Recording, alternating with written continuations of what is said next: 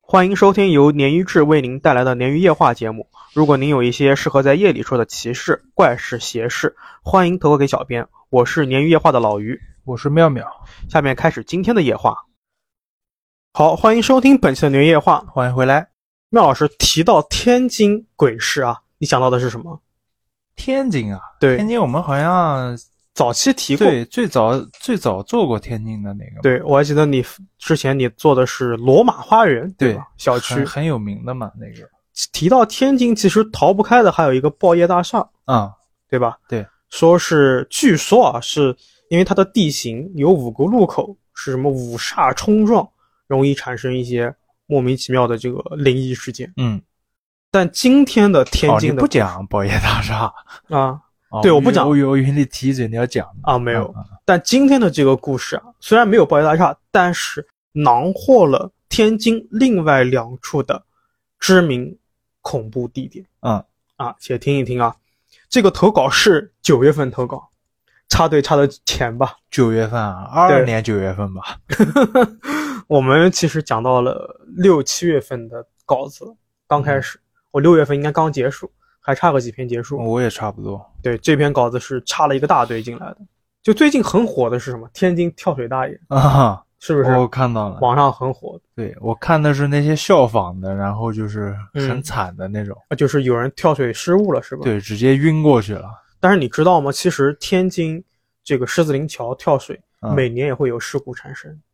是吧？是的，这个故事第一趴啊就是跟这个跳水大爷相关的。哦，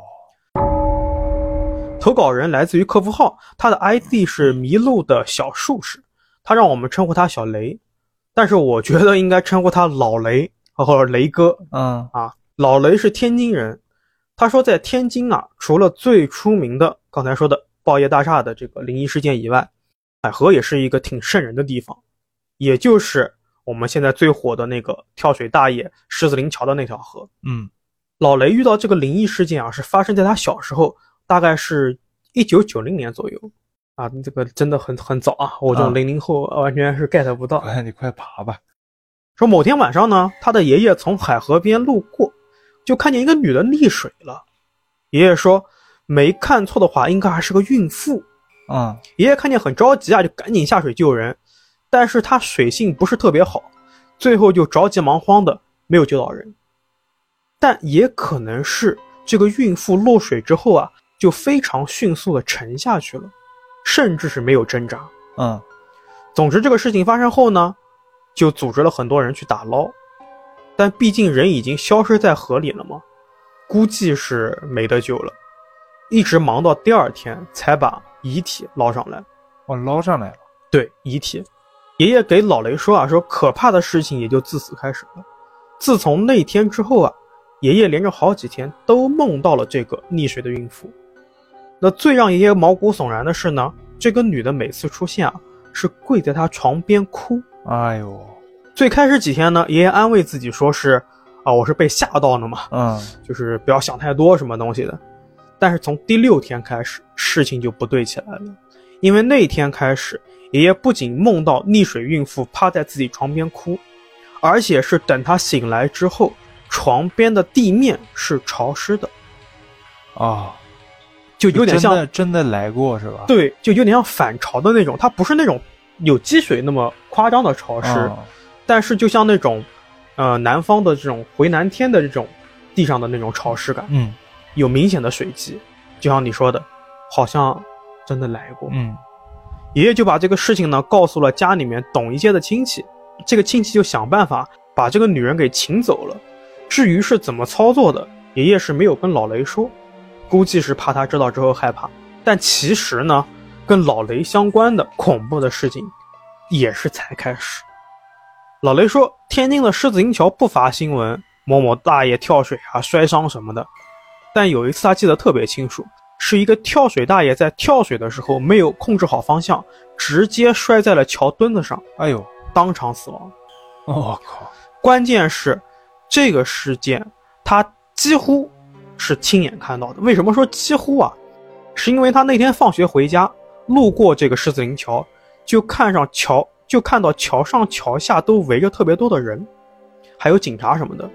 他就跑过去围观嘛，没看到什么东西，但是他看到一个桥边的狮子上面啊，全是血。嗯，老雷那个时候还是小学，被吓得不轻，就赶紧回家了。但不知道为什么，这个灵就找上他了。据他说，自从这件事情之后，他经常会莫名其妙的在教室发呆，望向窗外。而且在他望的时候啊，他偶尔会看见旁边教学楼楼顶有一个光着膀子的老大爷往下跳，哇，而且跳下去的一瞬间就消失了。嗯也就是说，他能看到老大爷跳楼的一瞬间，但他在看向地面的时候是没有任何尸体什么的。那此类情况呢，虽然说没有对老雷造成什么实质性的伤害，但是他还是很困惑啊。他说：“这个老大爷的这个灵或者说是冤魂，为什么找上我呢？嗯，毕竟我当时在狮子林桥上，我是连遗体我都没看到啊，我就看到了、那那个么多人呢？，对啊，那为什么找他呢？对吧？就跟之前爷爷的情况一样，老雷开始做噩梦了，嗯每晚都噩梦。直到有一天晚上，他在小区里面遛狗，也不知道为什么，这个狗就一定要往花园边窜。老雷是怎么拉，这个狗还是挣扎的往那边跑。嗯最后实在没办法了，他就跟着这个狗子呢，就往花园那边走。走过去，他发现有一具浑身赤裸的尸体，是落水了还是？老雷没说是什么。嗯就是老雷当时的反应就是吓得连连后退，他不敢看啊，不敢不知所措。最后是保安来了，帮着报警处理了。我跟他聊、跟他分析的时候，他也不知道。他说这一段他都不想写在故事里面，但是他就是真实存在的。嗯，就完全没有前因后果，就是看到这个尸体了。这个尸体呢，也不是什么跳水大爷的尸体，就是一具赤裸的尸体。但是呢，老雷自从那天晚上开始，他也梦到了那个孕妇，就是爷爷之前下水没救上来的这个溺水的孕妇。梦里面呢，这个孕妇鬼啊，倒是没有在老雷面前哭泣，就是一直站在他床边看着他，一言不发，嗯面无表情。老雷说，哪怕到了投稿的今天，他也不清楚这个孕妇鬼当年到底是失足落水，还是有心求死跳河的。他说，因为爷爷关于当年就是下水救人的这个事情啊，没救到人嘛，嗯一直耿耿于怀。而且爷爷跟他说过好几次说，正常人不可能这么快沉底的，就好像是脚下被绑着石头一样，一瞬间就没了，任凭自己怎么捞也捞不到。那和之前一样呢，老雷也就把自己最近发生的这个事情啊，包括小区出现这个裸体尸体的事情，给家人说了。家人给他找到了之前那个亲戚，就是帮爷爷处理的这个事故的亲戚。嗯但这一次，这个亲戚直言说：“我没有办法处理，你去庙里面拜一拜，看看能不能化解。”所谓听人劝，吃饱饭，老雷当即就去了几个庙。他给我说了叫，分别是应该是天津的庙，叫大悲禅院、建福观音寺、排甲禅院、莲宗寺啊等等，他都跑过去了。但即便是老雷自己拜了佛，也往功德箱里面放了钱，还是没有用。家人对此也很无解啊，他心想着说：“这个我们中国的这个庙啊，拜了没反应，我们去西洋和尚庙吧，也是庙，啊对教堂。”嗯就带着老雷去了，又是一个天津著名的鬼地，叫西开教堂。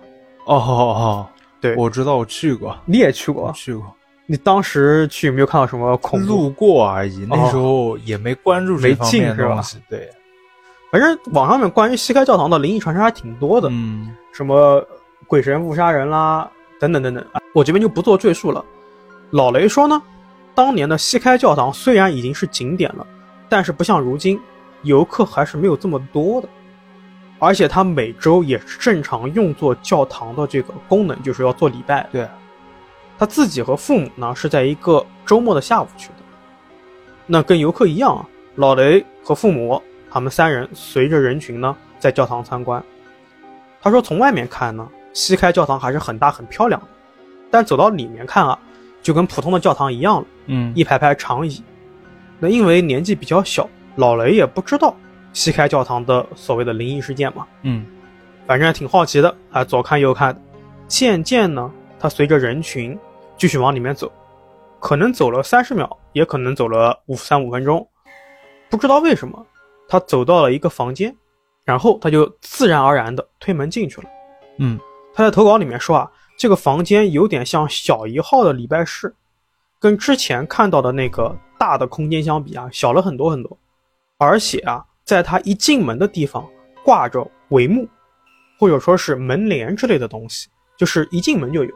嗯他下意识地拨开这个帷幕往里面走，他就看到了让自己一生难忘的一幕。他说，他看见帷幕后面有一排一排的长椅，那长椅上呢坐着一排，他感觉是神色木然的小孩子，年龄不大，估计也就幼儿园的年纪。嗯当他自己拨开这个帷幕走进去的时候，这群孩子齐刷刷的转头望着自己。但离奇的是啊，这群孩子全部是闭着眼睛。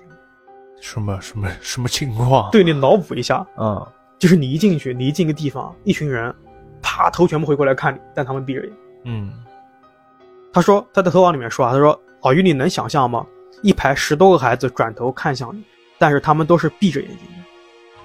老雷当时被吓得赶紧跑出了房间，就跑到人群里面去找爸爸妈妈，然后哭着就回家了。那回家当晚呢，他就生了一场大病，发烧了好几天。但奇怪的是啊，在这个过程中，无论是那个跳水老大爷，还是那个溺亡的孕妇，都没有在梦里面出现了。嗯哪怕他痊愈了，这些鬼影也都没有在他梦里出现。到这边就结束，哎好了，对就好了。什么情况？就整个故事挺，其实，嗯，我觉得这个故事还也蛮真实的。嗯，它就没逻辑有不没有强，没有很强逻辑性吧。对对对，嗯但是鬼故事不叫鬼故事了，叫灵异事件，不就是这样吗？对吧？嗯，如果你对能摸清它的逻辑，可能你就不怕了。这个教堂这么凶吗？哦，你想你觉得是凶是吧？就是里面的那群小朋友，啊，因为我没进去过嘛。那那个那个教堂，我没记错的话，应该是在嗯相当于南京新街口这种商业街，哦，这么附近中心吗？是滨江道步行街嘛，就是天津比较有名的一个老牌的叫什么商业街。就是中心市中心这种地方。对，它就在那个附近嘛，应该很多人都会路过嘛，不一定进去。哦我是没进去过。啊我以为是在市郊之类的。呃，不是不是，对，我当时想的是，这个教堂里面的小孩子是有两面性的，嗯一面呢就是按照我们正常逻辑， 这太凶了，直接啊把那是啊两个阿飘压制住了；还有一面，我想的是可能是这个天主教或者新教的这种，像类似于守护灵小天使，叫候补天使，嗯，在里面在礼拜啊，或者是怎么对吧？光明祭等等等等。然后他进去之后呢，哎，这群小天候补小天使发现他身上有问题，就帮他解决了。我觉两得面在性这种恐怖的框架下面，小孩儿一般都是嗯恐怖的是吧？不太好的那种象征。是的，对吧？有有没有那种感觉？对。但你往合理化讲，也可能是人家 小朋友去玩儿，然后在里面对吧？那也不能都闭眼啊！是的，是谁家的，小孩没事闭眼？是的。总之也啊是挺恐怖的。，对，还有离奇，这个跳水老大爷也是，而且嗯我现在看到网上很多人去，因为这个事火了之后去模仿嘛，对这也蛮危险的。这东西本来我觉得就是对技术含量比较高对吧，对对对对，是的，跳水这个事情本身就有危但是险性。沾水的东西，你自身水性不太好，然后又擅自去模仿，可能就是的，是的，是对的。吧？所以大家还是真的注意安全。对，那好，那也是一样的，祝小雷后面的日子平安顺遂。第一故事到这边， OK。好，第二个故事呢，是我这边 B 站鱼友的啊，嗯叫 ID 叫茶树菇叉树菇，我嗯，们喊他小姑啊。好，故事不长啊，小姑所跟我说的故事啊，是发生在医院里面的。嗯她说有一年啊，自己朋友的外婆因为身体不好住院了，嗯而朋友的妈妈呢很孝顺，每天呢就陪伴在外婆身边照顾她。嗯有一天中午啊，朋友的妈妈呢还在照顾外婆，然后在床边陪着外婆，因为每天都照顾嘛，很累了，就趴着趴着就睡着了。嗯，不知道过了多久啊，这个朋友的妈妈呢被旁边嘈杂的抢救声还有家属的哭泣声给吵醒了。小姑这时候补充说道啊，朋友外婆住的病房呢不是单人套，旁边呢还有一个和外婆差不多大的老奶奶一起住在这个病房里面，双人间。对，这病房里面两个老人。嗯，妈妈呢醒来之后就发现啊，旁边的老人已经在进行抢救了，最后呢还是抢救无效过世了。嗯，等医生和家属把病房处理好之后啊，外婆呢就跟妈妈说了，刚才你睡着之后啊发生了一些事情。外婆说，当时妈妈睡着了，突然呢有个瘦瘦的男人推着个板车进来了。板车嗯，能进医院？离奇吧？哦，我大概知道是啊、对吧？就手推车一样那种，我估计是。嗯说板车上面啊堆满了五颜六色的衣服，花花绿绿的嗯各种样式。那个瘦瘦的男人开口说啊：“老人家，我这里有衣服是免费的，你看看有没有喜欢的，我可以送给你。”外婆呢一直不喜欢贪小便宜，就婉拒了这个男人。嗯男人呢继续推着车往病房里面走，走到另一个床位了，就问那另外一个老人说：“你需不需要？”那个老人呢倒是不避讳。嗯，很开心的开始挑了起来，还给自己挑了两嗯套，甚至还穿上了。一直呢给外婆在炫耀，还想说服外婆说让念外婆也也选一套。对，那男人呢看到里面老人穿上之后啊，什么话也没说，嗯默默走开了。外婆回忆到啊，这个男人进来的时候呢，就一直是喜笑颜开的，就感觉很客气。嗯但是啊，外婆注意到他走出去，准备走出去的时候啊，外婆清楚的看到他脸上变成了奸笑，就不是那狞笑，对，就不是那种客气的笑了这。种阴谋得逞的那种对，那个男人离开没多久之后啊，就就在另一个老人还在炫耀自己衣服的时候，那个心电监护仪就开始报警了。老人突然呢就软下来了，就没了。对，躺到病床上了。嗯，接下来呢，就发生了朋友妈妈看到的那一幕。奇怪的是啊，是那个老人离世的时候穿的衣服还是原来病号服。就并没有换上之前的那对个花花绿绿的衣对服。，这是第一个故事。嗯小姑的第二个故事呢，是发也是发生在朋友家，不知道是不是这一个朋友啊，嗯是他朋友叔叔家里面的事情。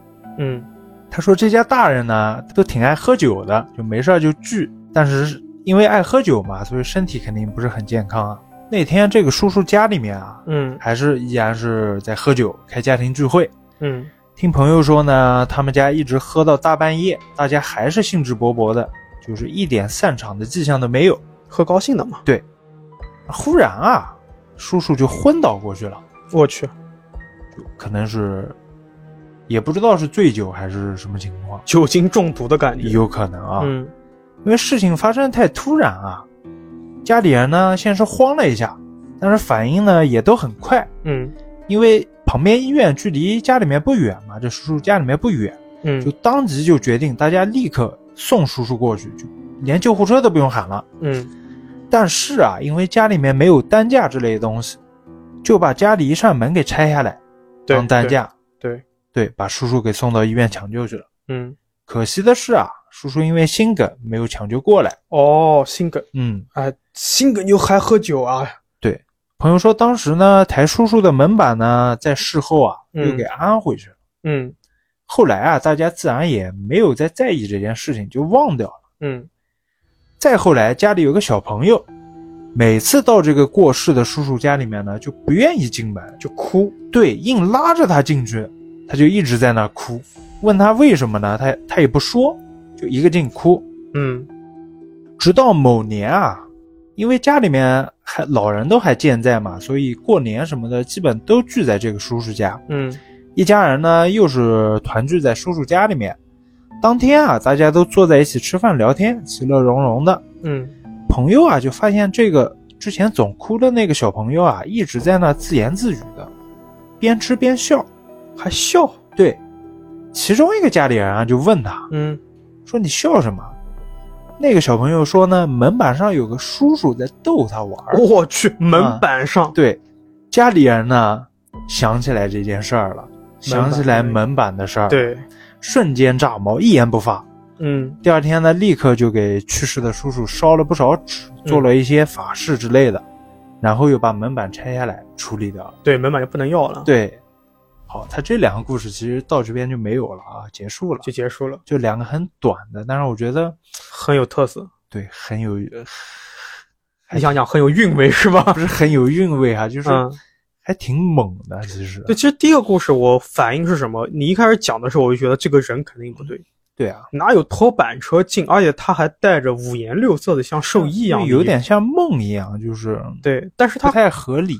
跟其他不一样的是，像一般类似，他可能是看到什么黑白无常啥的，嗯，对吧？就会，那就不是兽医，相截然相反，它是这种充斥着颜色的，而黑白无常是那种完全丧失了颜色的，让我觉得很差异性很强，一般兽医不都是五颜六色的是。对但是你正常别的这种故事啊，类似的故事，它一般都是看到黑白无常或牛头马面之类的嘛，那都是缺乏颜色的那感觉。那那那个牛头马面也太离谱了。对，对，我有我有是的看过啊，有看过这种故事。嗯，行，那这两个故事到这边，好的，好，今天第四个故事呢，来自于对你讲两个，第四个故事来自于我们的老朋友啊，小 Y，就是 Y J O Y，就是 Y Joy。嗯，如果我没记错的话，这是他的第四个故事。我们用的是我们用的第三个，他一共投了四个。这个故事呢，我给他起的名字叫《轨道》。小 Y 说呢，这个故事不是他亲身经历的，所以也希望我们能够过往言之，过往听之啊。那故事发生在他初中时候，嗯，那时候小 Y 有个同学被身边的人称作冒险王这是什么中二的名字？啊，因为胆子很大，经常会做很多冒险的事情。嗯但是用现在的话来说，应该是神探啊。我看完这个故事之后，嗯那我们下面就继续称呼小歪的这个朋友叫小刘啊，大家知道这是个匿名啊。小刘是那种百无禁忌、无所顾忌的个性，所以虽然只是初中的年纪啊，他会做一些特别冒险的事情。嗯小歪和小刘的学校一共有四栋教学楼啊，一号楼和四号楼是正常使用的，但二号楼跟三号楼啊就荒废了，而且是在他们来学校之前就荒废掉了。荒废了。对，很奇怪吧？我从小到大也没见过学校有楼荒废的。是的，因为本身学校的使用率就很高，啊，对吧？小歪跟小刘他们都在一号楼的教室上课，那小歪就说呢，二号楼比较特殊，为什么呢？因为它虽然荒废了，但是它原来是和一号楼相连通的，嗯在一号楼的四楼有一条走廊，能够通到二号楼。小歪说这个走廊很短啊，你走的话正常走十多秒钟就走完了，而且是个露天的。因为二号楼荒废了，所以学校安排了保安二十四小时在这个走廊这边值班，为的就是不让学生通过这个走廊去二号楼。而且二号楼和走廊连通的那道门是上锁的，哦，就有点奇怪了啊。呃，但插一个话，只有南方有这种，大部分的时候啊，只有南方有这种走廊，教学楼跟教学楼之间，你知道为什么吗？嗯，北方的学校是没有这种的，为啥？因为冷。 北方的学校是全封闭的教室。因为冷。，对，你可以想一下，北方的学校是没有的。好吧，啊我靠，这个是也是我投稿的一个鱼友跟我说的。哦，好，我们回到故事啊。小歪给老于形容说，二号楼因为废弃的缘故啊，看上去非常的破旧，而且墙上面啊竟然布满了那种焦黑的痕迹。教室门呢也因为锈死了都打不开，但是透过没有玻璃的窗户去看教室啊，发现里面的桌椅也都是焦黑焦黑的，嗯木桌甚至是层层开裂。小歪这个时候他意识到，二号楼之所以被遗弃，就很可能是发生了严重的火灾，是所以才是这样子。那小歪呢，就继续探索啊。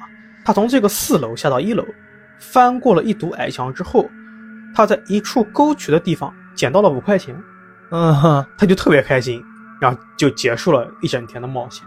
嗯，第二天呢，小歪又鬼使神差的跑过去那个沟渠了。又想捡钱。哎，又想捡钱了。啊，让他惊喜的是啊，在几乎是同样的位置又捡到五块钱。那个年代啊，小歪估计跟我差不多大啊。那个年代五块钱一顿中饭啊，啊，对啊，嗯，一年几天啊？小歪前前后后总计捡到了二十块钱，将近如果不是发生下面的事情，小白说我自己肯定还会去二号楼寻宝。发财了就。对，那捡到钱的某天啊，小歪发现，在一号楼和二号楼连通的走廊上面挤满了人。二号楼门口呢，站了很多老师，他们试图是在阻止学生过来看热闹，并且把他们疏散回教室。等到小歪也被安排回教室之后啊，他才通过小刘知道说，昨天晚上有个老师不知道为什么进到二号楼里面就没有再出现了。啊一直到今天早上，保安发现他死在二号楼里，哎呀，我靠！人没了。虽然说谣言不断啊，但是校方并没有尝试给学生任何解释，希望这件事情不了了之。两周之后，老师在上课时候说到“损坏”“毁灭”“摧毁”之类的词，然后老师开始用二号楼举例，说什么二号楼正在损坏。等到大家回过神，才发现原来是学校请了人开始拆除二号楼。嗯，自那天以后啊，他们就经常能听到有工人挥着大锤在砸二号楼的墙。不知道过了多久，二号楼跟三号楼呢都被拆除掉了，原本的地方呢被改变成了农场。学校在这个上面种了很多植物。嗯，其实这个事情就已经很很诡异了，因为我不知道你有没有注意啊，像我小区附近有四所小四所学校，嗯，两个幼儿园，两个小学，所有的这种大型施工都放在寒暑假，这应该是嗯，全球通用的吧？对他我不觉可能得，啊在学生上学的时候，对，对吧？肯定是已经等不了了。，对，是是的，吧，是的。那也就是在这个拆楼期间呢，小歪从小学升到了初中。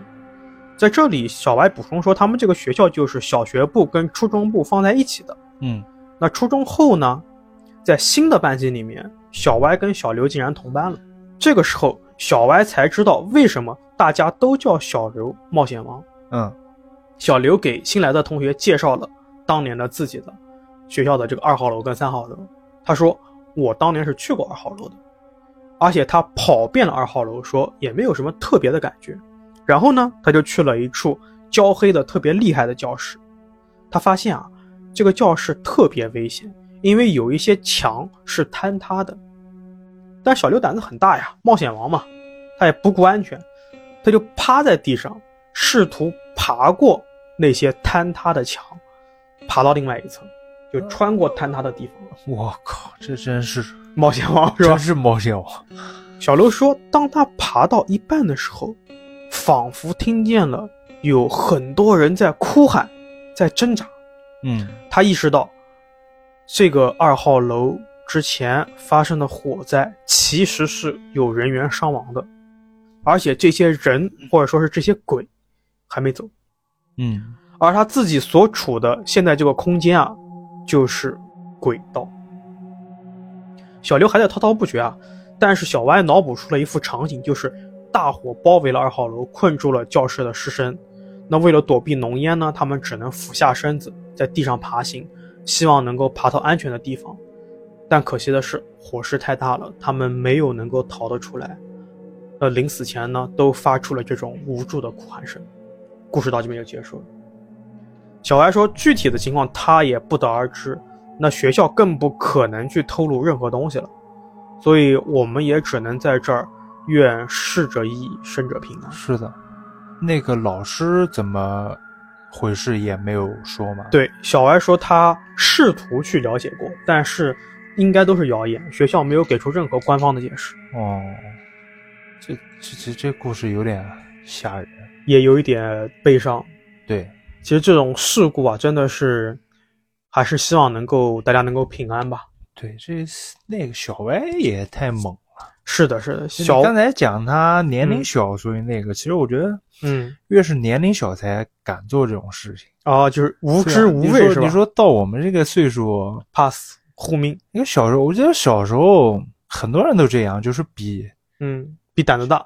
对，就是比胆子大，然后比可能我从八级台阶跳下去，我记得小学有个有个男生直接从二楼跳下去了，哦，你吗？呃，不是我，我有嗯难怪现在走路有点瘸，啊我有病，那那男生我人都傻了，就没必要。就是为了就就是我比你牛逼，就是是这种，嗯，这种叫争强好胜、斗狠的这种精神，真的其是实其不实要也不也不是什么没必要了，因为年龄还小嘛，嗯，你跟他说不通这些道理。是他嗯，年轻人不会听，对，所以但是还是安全第一吧，只能这样讲反正我们这种嗯岁数应该就不会再做这种事情啊。没有，我年轻呢，我零零后，哦，，那你从我这边跳下去 你觉得四楼好吗？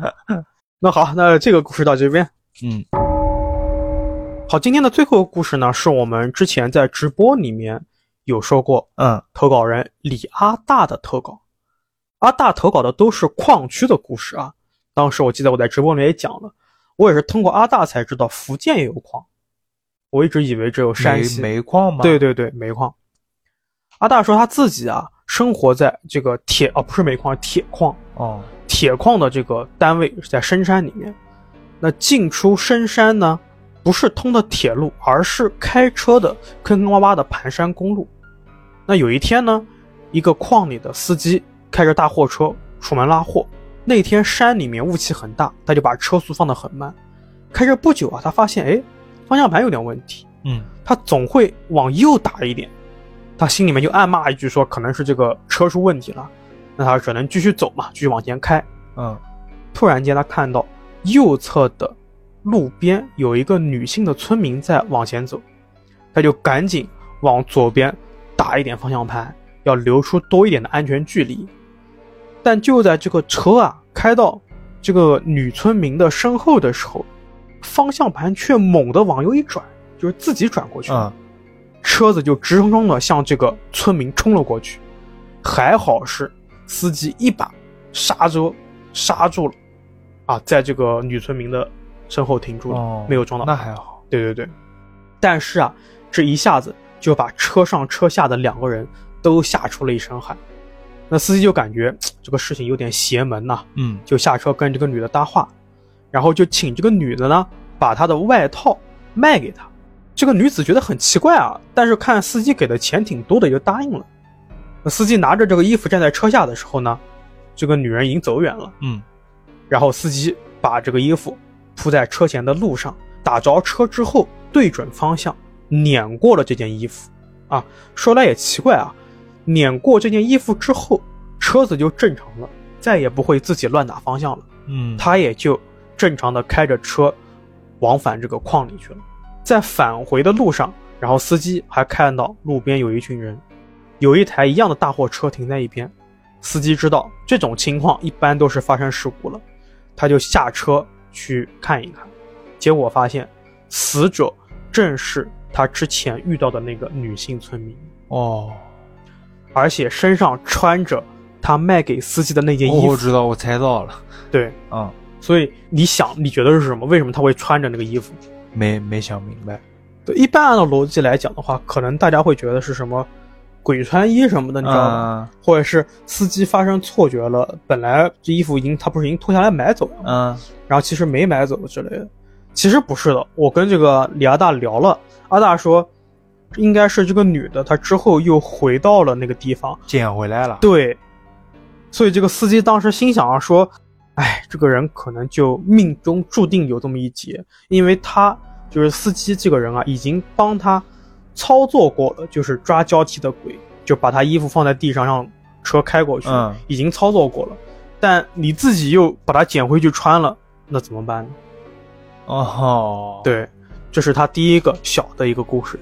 那第二个也比较短啊，说呢是在矿里有一处伪矿坝，当时发生了溃坝事故，死了十几个人。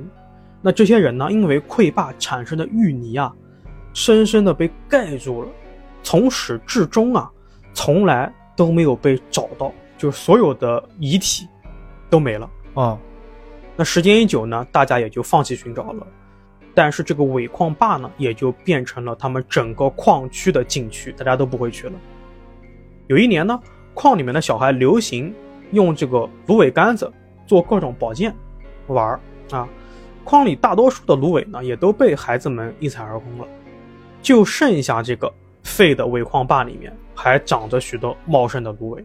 他孩子们就不顾危险啊，不懂嘛，那熊孩子又开始，，哎，就去这个里面去采这个芦苇了。那几次采集之后呢，岸边的芦苇给全部采集完了，只有一些离岸稍微远一点的地方还长着非常茂盛的芦苇。那有一些孩子害怕这个泥浆搞脏自己衣服，就不去了。嗯，但有一些胆大的孩子说：“哎，我不怕。”就拿着这个小刀呢，深一脚浅一脚的走向这个芦苇丛。其他孩子就站在岸边看他。走着走着，这个小孩突然不动了，他惊恐的把头转向岸边，大喊道说：“有人在抓我腿！”哎呦，然后就开始拼命挣扎着想要往岸边跑，但明显能看得出来，水里抓他腿的东西力气很大，把他死死的定在原地。嗯，他无论怎么挣扎都没用。